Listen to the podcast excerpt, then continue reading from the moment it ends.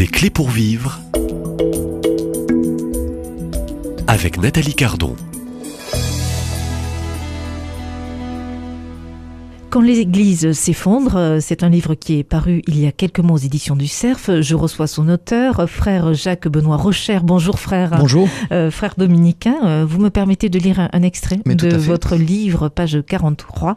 On revient aussi sur cette figure euh, qui est présente du début à la fin de votre fondateur Saint Dominique. Euh, Saint Dominique, alors souligné, alors euh, mais il soulignait que Dominique n'étudiait pas d'abord pour obtenir un grade, ni même pour répondre à d'hypothétiques contradictions. Dominique étudiait pour contempler la parole de Dieu, pour qu'elle entre davantage en lui. C'est ainsi qu'il faut voir les hommes d'études de la trempe hein, de Saint Dominique, de votre fondateur, frère Benoît, non pas euh, des érudits qui accumulent des savoirs, mais des chercheurs de la vérité. Voilà. Donc on peut dire que Saint Dominique, comme tous les grands saints, des érudits, ont étudié, écrit, ils ont le savoir, ils ont la connaissance, mais au fond, ce sont des chercheurs de cette vérité. Qu'est-ce que vous pouvez, je dirais, euh, dire aux auditeurs qui euh, vous découvrent et vous suivent depuis le début de la semaine, frère dominicain, vous qui êtes euh, enseignant à l'Institut catholique de, Lyon, donc avec tous les savoirs, je dirais tous les grades qu'il faut pour enseigner et donner la connaissance. Bah, je, je- je crois que c'est quelque chose qui est, qui est important de garder toujours à l'esprit parce que euh, évidemment hein, on peut on peut être focalisé sur les grades sur quelque chose d'assez mondain finalement quand on est quand on est dans l'étude de la théologie. Mais c'est vrai que sa, sa finalité c'est d'abord ça hein. c'est d'abord de se dire je veux grandir en contemplation. Mais j'ai envie de dire c'est pas quelque chose qui est réservé aux théologiens aux profs de théologie ou aux gens qui étudient dans des facultés de théologie même si c'est bien aussi d'y étudier. Mais je crois que tout le monde, quel que soit son niveau d'étude, il peut honorer cet aspect-là, cet aspect de l'étude et de la recherche de la vérité. Euh, parce que d'abord, il faut voir qu'on est une créature raisonnable, rationnelle. On est créé avec une intelligence. Et ça, c'est bon.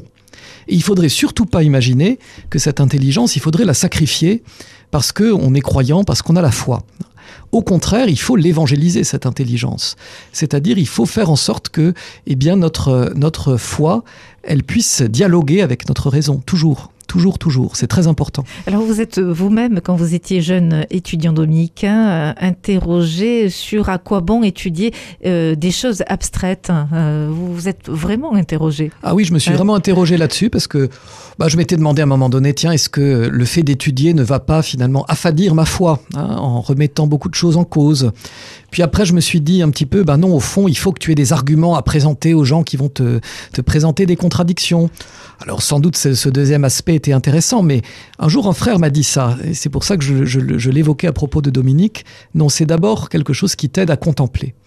Et je crois que c'est tout à fait vrai, ça. C'est à la fois euh, détruire en nous les, les, mauvaises représentations qu'on a de Dieu. Et je crois qu'on est tous porteurs parfois de représentations qui ne sont pas les représentations de l'Évangile.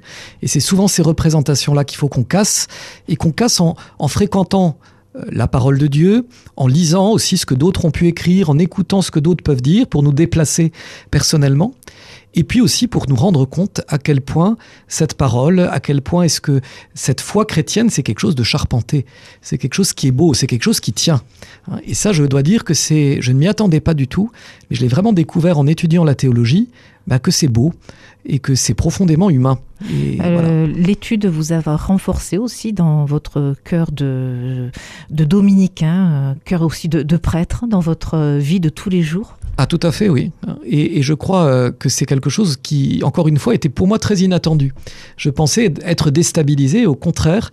Je dirais même pas que je suis euh, conforté d'abord, mais que je suis heureux en, étudiant, en voyant combien est-ce que c'est riche quand même notre, notre tradition, notre Bible, notre, euh, nos, pères de l'Église, nos grands penseurs chrétiens, combien est-ce qu'ils sont nourrissants pour notre vie spirituelle et puis pour notre vie humaine tout court. Donc on peut entendre et puis les auditeurs peuvent aussi entendre un peu, je dirais, ces petite clé euh, pour vivre mieux, pour traverser peut-être euh, cette période de, de l'Église qui est un peu euh, désorientée et qui vit des épreuves, revenir peut-être à de simples lectures, revenir à la lecture d'un simple évangile. Qu'est-ce que vous pouvez conseiller frère Oui, Jacques alors Benoît? justement, ça c'est important hein, de l'avoir en tête. C'est absolument pas dire que l'étude est important. Encore une fois, c'est absolument pas réservé euh, à, À à des des, gens élites, hein. voilà, qui feraient des, des grandes études très longues.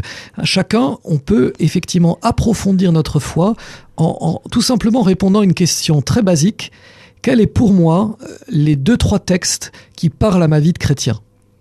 Ça peut être euh, tel, tel passage de l'évangile, ça peut être telle prière d'un saint ou d'une sainte, ça peut être telle lecture que j'ai fait dans un journal ou que j'ai trouvé dans une, sur une image. hein. Il ne faut pas forcément aller chercher midi à 14 heures. Mais voyez, dire par exemple, ah ben moi l'évangile qui me marque, c'est la multiplication des pains, c'est pas la même chose que de dire c'est Jésus qui marche sur les eaux.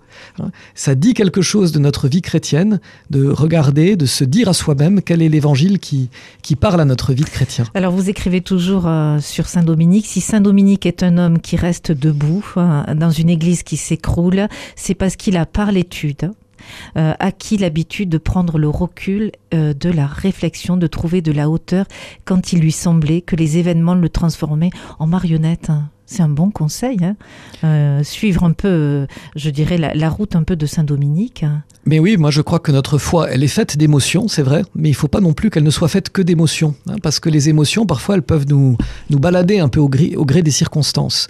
Donc il faut aussi l'asseoir sur quelque chose qui est, qui est de l'ordre de la raison, et encore une fois, c'est accessible à tout le monde. Et ça. ça a permis au fond à votre fondateur, euh, Grand Saint, Dominique, euh, d'être un homme libre, mais un homme qui, malgré des temps à son époque qui ont été aussi compliqués, de rester debout. Oui. Euh, c'est- au fond euh, l'étude, euh, la prière, lire la parole de Dieu.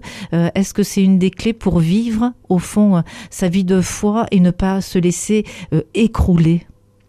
Oui, c'est je la dirais- recette Je dirais que je ne sais pas si c'est la recette, mais je pense que c'est la clé en tout cas.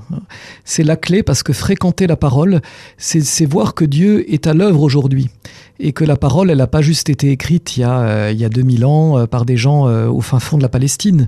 C'est quelque chose qui s'adresse à nous aujourd'hui et qui a une saveur pour nous aujourd'hui. Et ça, je crois qu'il faut pas le perdre de vue. Donc une bonne, une bonne odeur aussi de la parole. Oui, tout à fait. À- à- à écouter. Euh, À fréquenter. fréquenter Oui. ou y revenir si Et on a perdu le goût de, Oui. de, de fréquenter cette parole. Voilà, et, et vraiment faire référence à ces grands textes qui, qui nous ont marqués, parce que je crois que ces goûts, on les retrouve aussi hein, en faisant mémoire, en faisant mémoire des moments de notre vie de croyant qui ont été fondateurs pour nous. Donc important dans des moments où l'Église semble, euh, euh, je dirais par ses épreuves, s'écrouler, de revenir peut-être à cette lecture des pères de l'Église, des saints de l'Église, hein, ou, Ou, De- ou tout de de l'évangile du jour. ou de l'évangile du jour. Voilà. Hein, voilà. Donc, euh, chers auditeurs, vous avez entendu frère euh, Benoît, euh, Jacques Benoît Rocher, eh bien, lire peut-être cette parole chaque jour pour vous laisser nourrir et continuer ce chemin dans la joie, dans la confiance et rester debout comme Saint Dominique. Exactement. Hein, vous êtes d'accord Tout à fait. Jacques Benoît, je vous donne rendez-vous si vous le voulez bien dès demain à la euh, même heure. Et puis, euh, vous restez dans la joie, mais vous restez debout. à demain. À demain.